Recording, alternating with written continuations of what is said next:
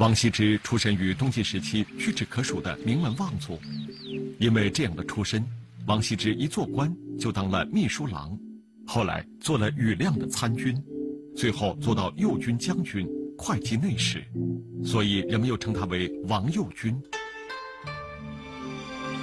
受到家人的启蒙，王羲之自幼爱习书法，七岁善书，十二岁就出土笔论。开始学会感受并理解书法抒发情怀的艺术本质，以及书家创作时所应具备的精神状态。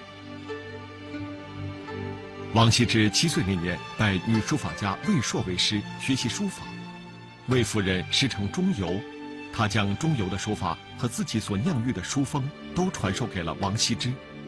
唐人书评曾评价，魏夫人书如插花舞女，低昂美容。又如美女登台，仙娥弄影。王羲之跟随魏夫人学书法，自然受到了她的熏染，自封姿媚。几年后，王羲之开始博览秦汉以来的篆书和隶书的经典，对其产生了浓厚的兴趣，便开始用心揣摩，追随仿效，精研体式，取各家之长。后来创立了天之自然的南派行书艺术。成为了中国书法史上最有影响力的一代宗师。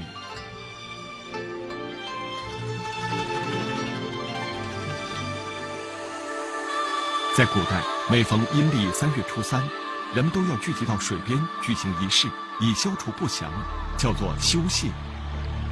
东晋永和九年，也就是公元三五三年的阴历三月初三。时任会稽刺史的王羲之决心离开那日复一日循规蹈矩的官宦生活。王羲之设宴邀请了四十二位名士贵族，来到了浙江山阴，也就是今天的绍兴郊外的兰亭。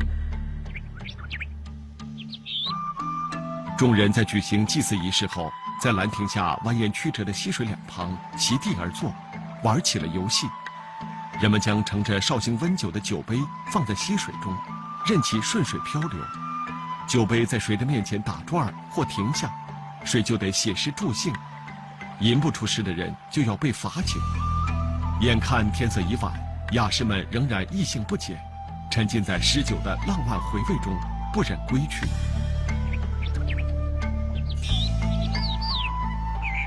也不知是谁提议，把当日所作的三十七首诗歌汇编成集，诗集名曰《兰亭集》。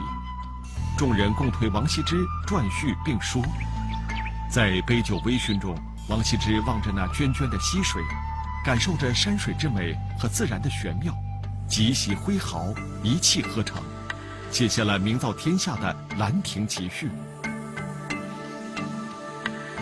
这也带领他登上了中国书法艺术的第一高峰，为日后行书的创作开创了一代先河。